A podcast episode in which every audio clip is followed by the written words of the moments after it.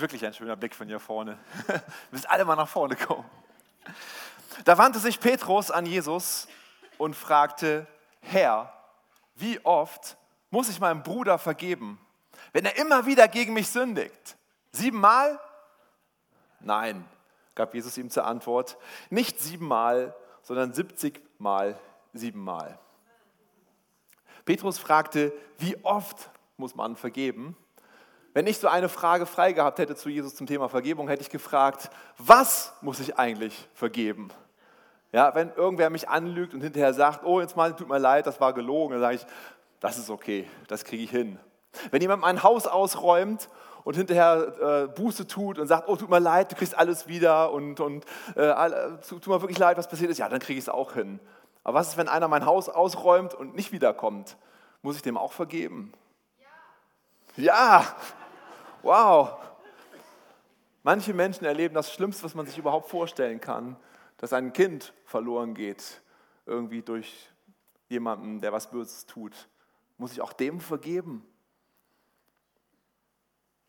Und Petrus fragt nach der Anzahl. Er fragt nicht nach dem, wie schwer das ist. Und das ist interessant, finde ich. Ähm, die Gesetzeslehrer damals haben eigentlich gesagt, dreimal muss man vergeben. Dann ist okay. So danach nicht mehr. Also Petrus war schon einen Schritt weiter.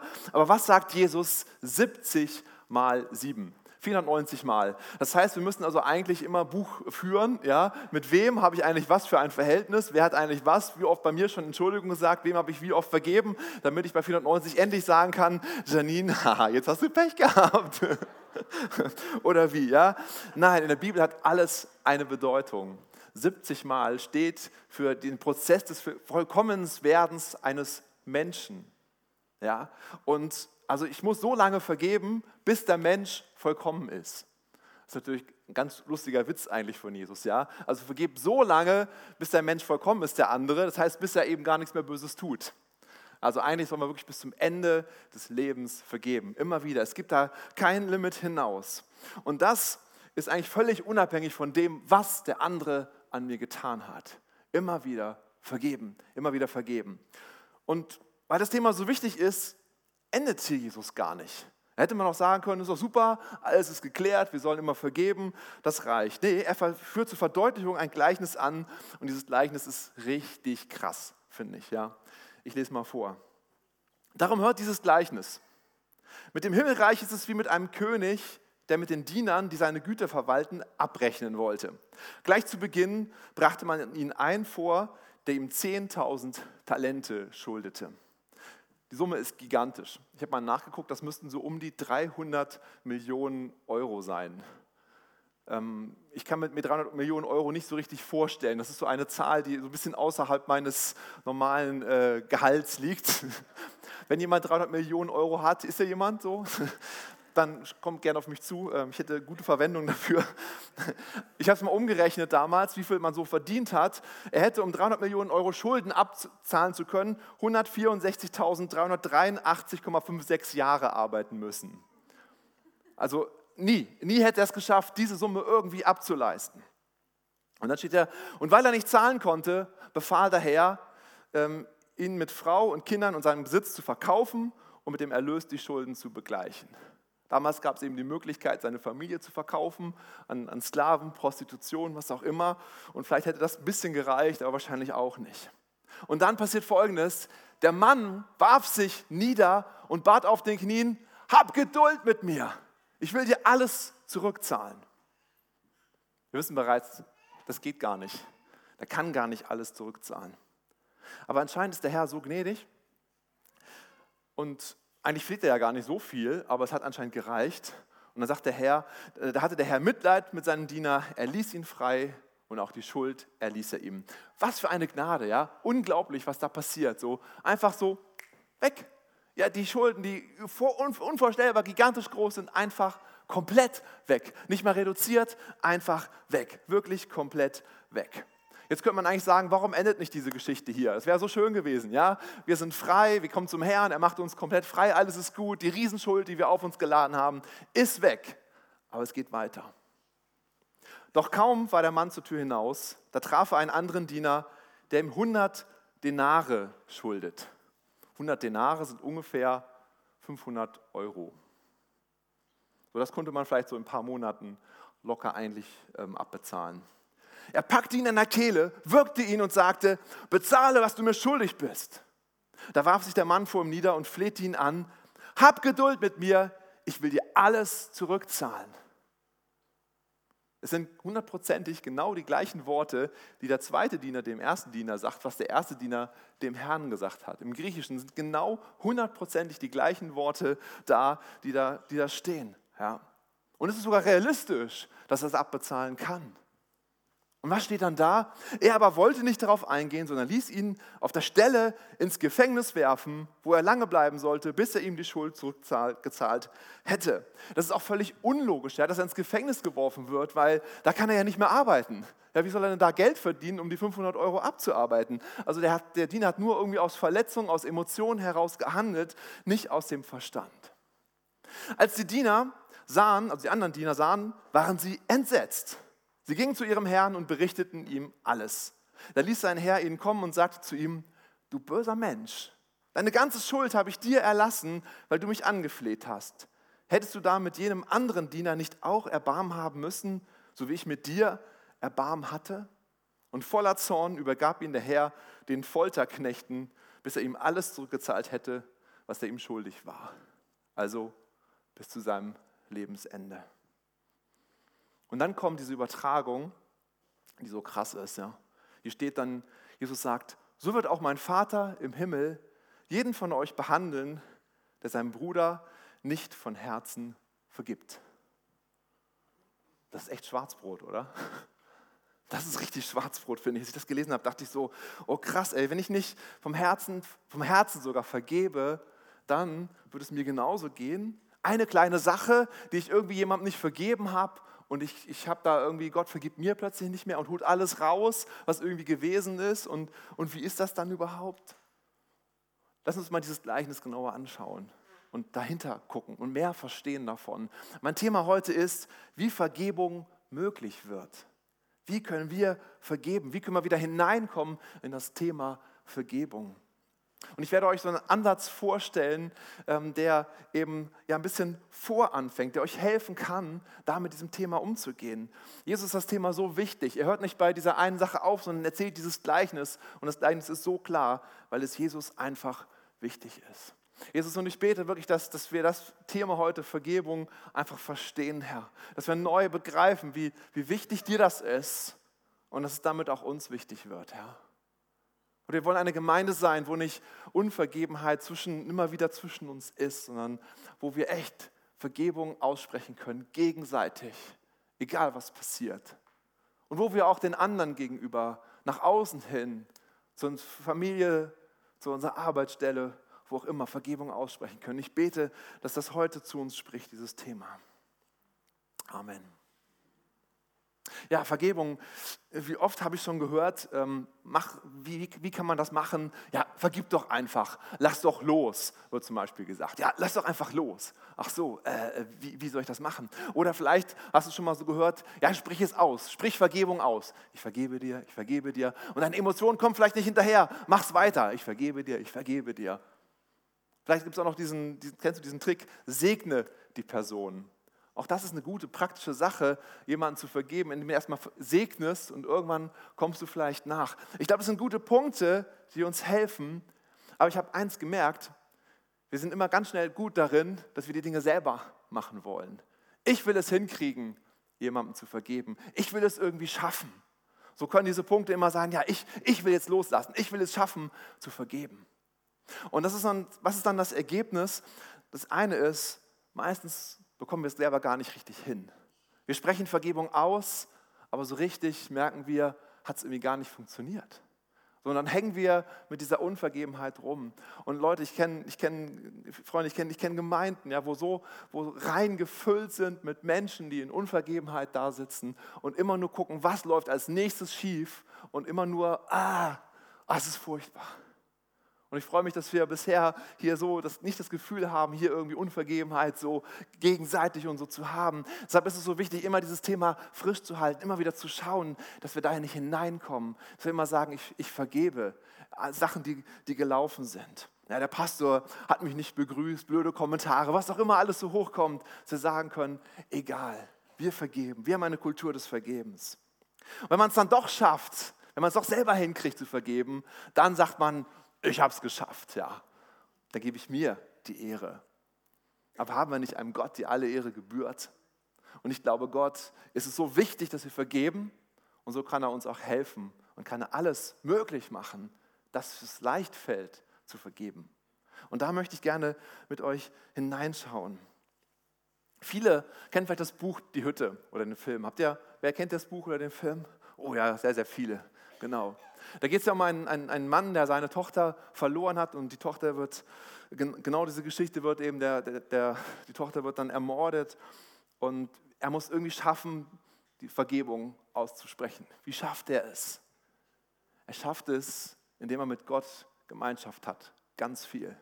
Mit dem Vater, die Liebe des Vaters, okay, ist eine Mutter in dem Film, ja, ist ein bisschen schräg vielleicht, aber irgendwie auch ganz interessant, mal darüber nachzudenken, so Zeit mit Gott zu verbringen, Zeit mit Jesus zu verbringen, zu sehen, was Jesus getan hat am Kreuz und die Kraft des Heiligen Geistes zu spüren. Ich glaube, wenn wir Zeit mit Gott verbringen, dann wird unser Herz weicher und weicher und irgendwann fällt es leichter, Vergebung auszusprechen. Ich habe so vier Punkte mitgebracht, die mir so eingefallen sind, die mir so aufgefallen sind anhand der Bibel, anhand des Gleichnisses, die uns helfen können, dass Vergebung einfach, uns einfach fällt. Der erste Punkt ist, wenn wir Vergebung, wenn du mitschreibst, dann schreibst gleich mit auf. Ja? Wenn Vergebung uns schwerfällt, vielleicht haben wir das große Opfer Jesu nicht für uns angenommen oder gar nicht richtig verstanden. Im Gleichnis hatte der Knecht ja einen gigantischen Schuldenberg von 300 Millionen Euro und hätte dafür eben, wie gesagt, 164.000 Jahre arbeiten müssen. Aber was macht der König? Er lässt ihm einfach alle seine Schuld auf einmal, einfach frei, von einem Moment auf den anderen. Natürlich ist es ein Bild für unseren Gott, der einfach komplett die ganze Schuld wegnimmt. Und so hast du auch viel Schuld in deinem Leben aufgehäuft. Du hast viel getan, was Gott nicht gefällt. Und wir können die Strafe nicht zahlen. Gott kann eigentlich gar nicht mit uns zusammen sein, weil er heilig ist. Obwohl er könnte mit uns zusammen sein, aber wir nicht mit ihm. Ich glaube, wir würden wahrscheinlich sofort äh, sterben, kaputt gehen, wenn er mit uns heilig zusammen sein würde, weil er so heilig ist. Und deshalb hat Gott uns seinen Sohn gegeben für uns.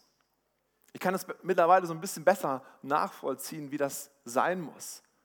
So, vorher war das immer so, ja, man, ein eigenes Kind konnte ich mir noch nicht so richtig vorstellen. Vielleicht hast du kein eigenes Kind und dann fällt es dir vielleicht auch schwer vorzustellen. Aber bei mir ist echt so was Erstaunliches passiert in meinem Herzen, als ob irgendwie, als dann Lia geboren wurde und ich sie mehr und mehr kennenlernte, wie ein, ein neuer Raum in meinem Herzen plötzlich zu finden, zu finden ist. Ein neuer Platz für einen riesen, gigantischen Vorrat von Liebe, den ich auch gar nicht kannte das ist plötzlich so, kennt ihr das? Ich kann das gar nicht anders beschreiben. So plötzlich so, boah, was ist denn mit mir los? Ja? Was für eine Liebe habe ich plötzlich für diesen einen Menschen? Und da möchte ich alles dafür tun, damit es ihr gut geht. Ja, ich möchte alles dafür tun, damit sie irgendwie, kennt ihr diesen, diesen Film Taken zum Beispiel? Ja? Da wird irgendwie einem dem Tochter weggenommen und er macht alles möglich. Ja? Das ist ein Geheimagent irgendwie und er macht wirklich alles Verrückte möglich, damit er seine Tochter wiederholt. Ich dachte damals, wie übertrieben ist das? Mittlerweile denke ich, ich verstehe es, was er sagt. Verstehe es, wie es ihm geht. Und Gott nimmt seinen Sohn und sagt, hier, ich setze dich, du musst durch die schwierigen Schmerzen durch. Du musst in diese dreckige Welt gehen, du musst ans Kreuz gehen, du musst alle Schuld der Sünde, alle Sünde auf dich nehmen, was für eine heftige Last das gewesen sein muss, diese Schmerzen am Kreuz zu erladen. Und Gott hat gesagt, dazu musst du durch. Was hat Gott getan für uns? Was hat Gott getan für uns, damit wir frei sein können? Damit diese viele große Schuldenlast 164.000 Jahre vergeben ist. Gott hat so viel getan für uns. Wir haben so eine große Schuld bei Gott, aber er hat es möglich gemacht, damit Vergebung stattfinden kann. Wie groß ist die andere Schuld, die andere bei uns vielleicht irgendwie aufgeladen haben? Vielleicht hat jemand dich wirklich mal irgendwie ja, jahrelang ausgenutzt, dein Chef vielleicht zum Beispiel, und du hast nicht genug Geld bekommen. Okay, es ist doof. Aber was ist das im Vergleich zu dem, was Gott, der Schöpfer, getan hat für dich? Vielleicht hast du irgendwie, einen, da, da dein Ehemann dich jahrelang hintergangen. Oh, es ist total furchtbar. Aber stellt euch vor, was ein Gott, ein, der Schöpfer des Universums für dich getan hat. Was hat Jesus für dich getan? Er hat sein Leben für dich gegeben. Ich glaube, wenn wir neu verstehen, wie groß das ist, was Gott für uns getan hat, was Jesus für uns am Kreuz getan hat, dann fällt uns Vergebung viel, viel leichter. Weil wir sehen, Gott hat alles getan für uns. Wenn Vergebung uns schwerfällt, das ist der zweite Punkt, dann sind wir uns der befreienden Kraft der Vergebung vielleicht gar nicht bewusst.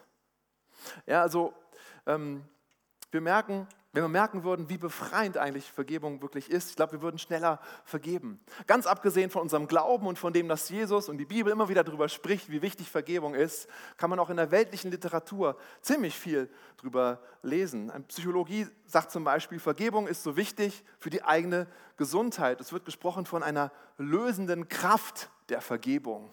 Also die Vergebung hat eine Macht, die etwas löst in dir. In einem Buch lese ich, Stress, Sorgen und Unvergebenheit können bestimmte Krankheiten auslösen. Genau wie falsche Ernährung, zu wenig Schlaf oder der Konsum von Drogen. Also wie, wie Unvergebenheit damit in anderen Sachen zusammen verbunden wird und dafür sorgt, dass es uns wirklich nicht gut geht, auch körperlich nicht gut geht. Ein anderes Buch sagt, und Unvergebenheit ist wie ein Gift, das du jeden Tag trinkst. Was ist, wenn du jeden Tag ein Gift zu dir nimmst? Dein Körper geht Stück für Stück kaputt. Er kämpft nur gegen dieses Gift. Er kann gar nicht mehr deinen Körper weiter aufbauen. Du gehst Stück für Stück zugrunde. Irgendwann ist es, irgendwann ist es vorbei. Es macht dich einfach nur kaputt. Du kannst gar nicht richtig gesund werden. Viele seelsorgerliche Themen sind auf Unvergebenheit zurückzuführen. Jürgen Manske hat uns beraten aus Munzburg, einer, der sehr viel Erfahrung hat im Bereich von Seelsorge. Er hat gesagt, Vergebung bewirkt so viel und Unvergebenheit begrenzt uns so, so sehr. Unvergebenheit macht auch einsam. Was passiert, wenn wir Unvergebenheit haben? Ja, wir werden irgendwann werden wir bitter und immer nur so negativ. Und wer möchte mit einem negativen, bitteren Menschen Zeit verbringen? Das macht irgendwann keinen Spaß mehr. Deshalb möchte ich dich ermutigen, immer wieder darüber nachzudenken, wie befreiend ist es doch zu vergeben. Ich muss es mir selber mal sagen. Ja, also ähm, wir hatten, Janine, meine Frau und ich hatten immer so ein bisschen das Problem, wir sind beide, arbeiten sehr, sehr gerne, sehr fleißig und vor allem vor einer Urlaubszeit haben wir gedacht, so, wir fahren ja bald in Urlaub, da haben wir viel Zeit zusammen, lass uns noch mal schnell ganz viel irgendwie schaffen und, und vorbereiten und so weiter. Und dann sind wir beide so aktiv und beschäftigt und haben kaum noch Zeit zusammen. Und dann geht es in Urlaub, jetzt kann die schöne Zeit ja kommen, jetzt wird es richtig schön. Und wir, es kracht richtig. Es kracht richtig doll. Es ist schon, zum Glück haben wir es mittlerweile raus und haben das durchbrochen, dieses Schema. Ja. Und wenn das, so, wenn das so kracht miteinander, vielleicht kennt ihr das ja auch ein bisschen, nee, eure, eure, eure Beziehungen alle ganz anders. Ja. Äh, vielleicht kennt ihr das ja auch so ein bisschen, ja, dass man dann so denkt, oh, wir hatten noch gesagt, wir wollen um 10 abfahren, es ist schon 20 nach 10 und sie ist immer noch nicht da. Was soll denn das schon wieder? Ich bin genervt und sie ist genervt, weil ich da nicht helfe und ich bin hier und da und man ist irgendwie, man, es baut sich immer mehr auf gegenseitig und man ist immer mehr Unvergebenheit zu dem anderen, weil er einfach so blöd ist und da nicht darauf reagiert, auf meine Bedürfnisse und alles. Ja. Und dann ist man dann im Urlaub am schönen Strand und denkt, oh, es ist so schön hier, aber ich kann es überhaupt gar nicht genießen, meine Frau ist so blöd.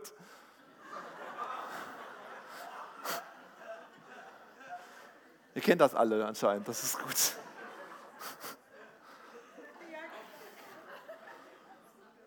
Und dann spricht man miteinander und es ist richtig anstrengend, aber irgendwann durchbricht man es und schafft es, es zu klären. Und dann ist es so viel schöner als vorher noch. Ja? Es ist so viel intimer und intensiver als vorher, wenn man das geklärt hat. Warum machen wir das? Ja? Warum können wir das nicht gleich klären? Ich weiß es nicht. Aber ich glaube, lass uns das wirklich neu bewusst werden, wie befreiend es ist, Unvergebenheit abzugeben. Wie schön es danach ist. Okay, es ist so anstrengend in dem Moment, aber danach, wow, danach ist die Freiheit da. Wenn wir merken würden, wie befreiend Vergebung ist, würden wir doch sofort vergeben. Der dritte Punkt. Wenn Vergebung uns so schwer fällt, vielleicht haben wir uns selber gar nicht vergeben. Vielleicht haben wir uns selber gar nicht vergeben. Stell dir mal vor, eine ältere Frau ist Mutter, hat ein paar Kinder, Ihr Mann ist mittlerweile verstorben, aber sie hat irgendwie alles richtig gemacht. Sie ist ja von, voll von überzeugt, dass sie in ihrem Leben alles super gemacht hat. Alles im Leben ist, Leben ist geregelt und ordentlich abgelegt. Das Haus ist abbezahlt. Für jedes, für jedes Kind, für jeden Verwandten liegt schon ein Geschenk bereit. Das Testament ist geregelt. Ja, das Konto ist schon aufgepumpt, dass da genug ist für die Beerdigung. Einfach ist alles, alles sauber, alles läuft. Die Kinder haben alle Abitur gemacht, haben einen tollen Job und alles läuft wunderbar und denkt, ach, mein Leben läuft einfach wie ein Handbuch aus einem guten Leben und so. Alles ist wunderbar. Und dann passiert es, eine Tochter macht einen schweren Fehler, lässt sich mit einem Mann ein und bekommt ein Kind unverheiratet. Oh, die ganze heile Welt bricht zusammen. Es war doch alles so aufgeräumt, alles ist so perfekt. Das passt doch nicht in unser Bild hinein. Und dann hört man diese Geschichten, wie dann die Mutter der Tochter nicht vergeben kann, wie es zum Streit kommt und die Tochter nicht mehr zur Mutter kommen darf. Hier darfst du nicht mehr herkommen. Was passiert? Der Kontakt der Tochter ist abgebrochen. Das war's. Wie oft kommt sowas oder sowas ähnliches doch irgendwie vor? Wie oft hören wir solche Geschichten oder haben wir sie vielleicht schon selber erlebt? Und ich glaube, wenn wir meinen, dass wir ein perfektes Leben führen, dann lügen wir uns selber an. Wir leben doch in einer so komplexen Welt. Wir schaffen es gar nicht, ein perfektes Leben zu führen. Vielleicht hätte die, die ältere Dame mal ähm, lernen sollen, wie sie mit ihrer Tochter umgegangen ist. Vielleicht hat sie zum Beispiel, was ich ja einmal die Woche mit ihr telefoniert, stand ja so im, im Anleitungsbuch von irgendwas. Aber da war gar keine Beziehung mehr, mehr da. Und so hat das einfach alles nicht mehr funktioniert.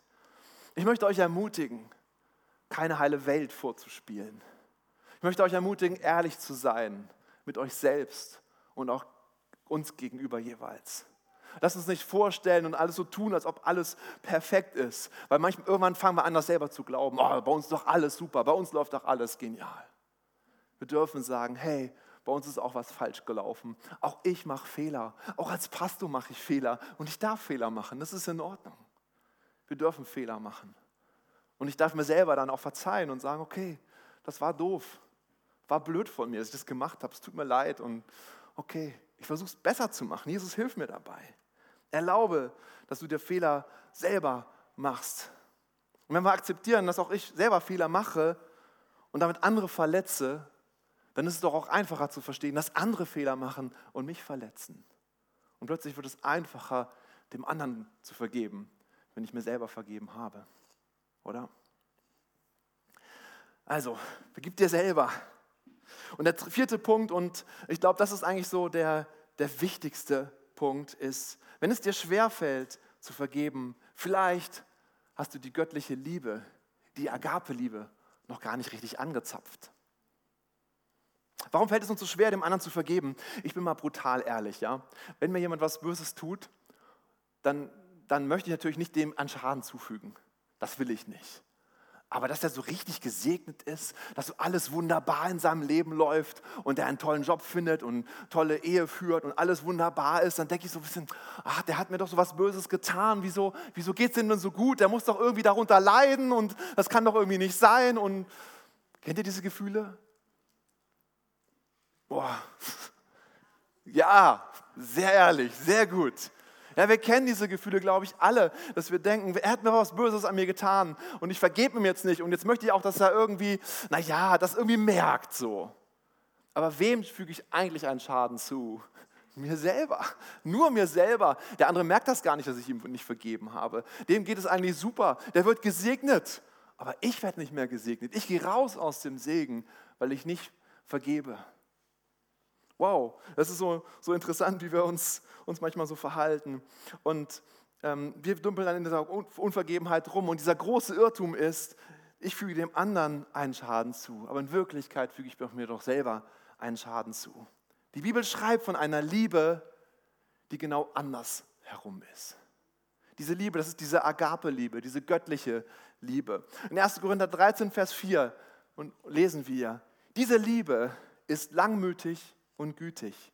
Die Liebe beneidet nicht, die Liebe prahlt nicht, sie bläht sich nicht auf, sie ist nicht unanständig, sie sucht nicht das ihre, sie lässt sich nicht erbittern, sie rechnet das Böse nicht zu, sie freut sich nicht an der Ungerechtigkeit, sie freut sich aber an der Wahrheit, sie erträgt alles, sie glaubt alles, sie hofft alles, sie erduldet alles.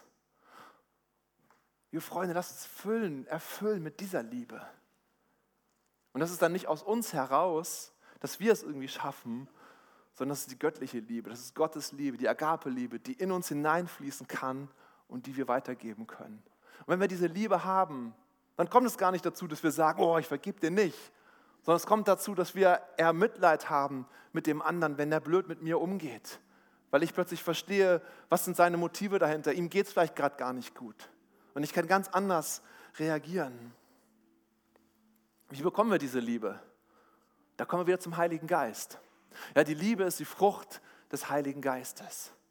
Wenn wir Zeit mit dem Heiligen Geist verbringen, wenn wir uns füllen lassen mit dem Heiligen Geist immer wieder neu, jeden Morgen neu, dann kommt die Frucht des Geistes automatisch in uns zustande und die Liebe, die Agape-Liebe wird wachsen und wachsen und wachsen. Deshalb ist es so gut, jeden Tag immer wieder zu sagen, Geist Gottes, füll mich neu, füll mich neu. Und diese Liebe wird in uns größer werden. Und wir müssen gar nicht mehr irgendwie Verletzungen in uns tragen. Wir müssen gar nicht mehr irgendwie Unvergebenheit haben. Das Gleichnis warnt uns sehr stark davor. Wenn ich meinem Bruder, meiner Schwester nicht von Herzen vergebe, dann wird mir der Vater im Himmel auch nicht vergeben. Das sind so harte Worte. Aber Jesus zeigt uns hier einen Weg, wie er alles dafür vorbereitet hat, dass es gar nicht dazu kommen muss. Ich glaube, es ist so wichtig, dran, dran zu bleiben, immer wieder zu Gott zu kommen und sagen, hier bin ich. Mach mein Herz weich. Du siehst, was da drin ist für nicht so schöne Dinge. Mach mein Herz weich. Komm nur hinein und füll mich aus. Wenn es dir schwerfällt, anderen zu vergeben, stell dir vor, was Jesus für dich getan hat. Was für ein großes Opfer. Vielleicht hast du es noch nie angenommen für dich persönlich. Dann kannst du heute sagen, ich will es für mich annehmen. Wenn es dir schwerfällt zu vergeben, vielleicht mach dir bewusst, was für eine befreiende Kraft in der Vergebung liegt. Wenn es dir schwerfällt zu vergeben, vielleicht hast du dir selber noch gar nicht vergeben. Und wenn es dir schwerfällt zu vergeben, vielleicht hast du die göttliche Liebe, die Agape-Liebe noch nicht angezapft. Das sind alles Punkte, wo wir nicht was machen müssen, sondern wo wir einfach sagen können, Herr, mach du es, mach du es. Und dann werden wir und sind wir eine Gemeinde, wo keine Unvergebenheit da ist, wo wir uns nicht selber aufhalten, sondern wo wir uns nach ausrichten können und das Beste für Harburg bewegen können. Amen. Lass uns mal zusammen beten. Halleluja, Jesus. Halleluja, Jesus. Halleluja, Jesus.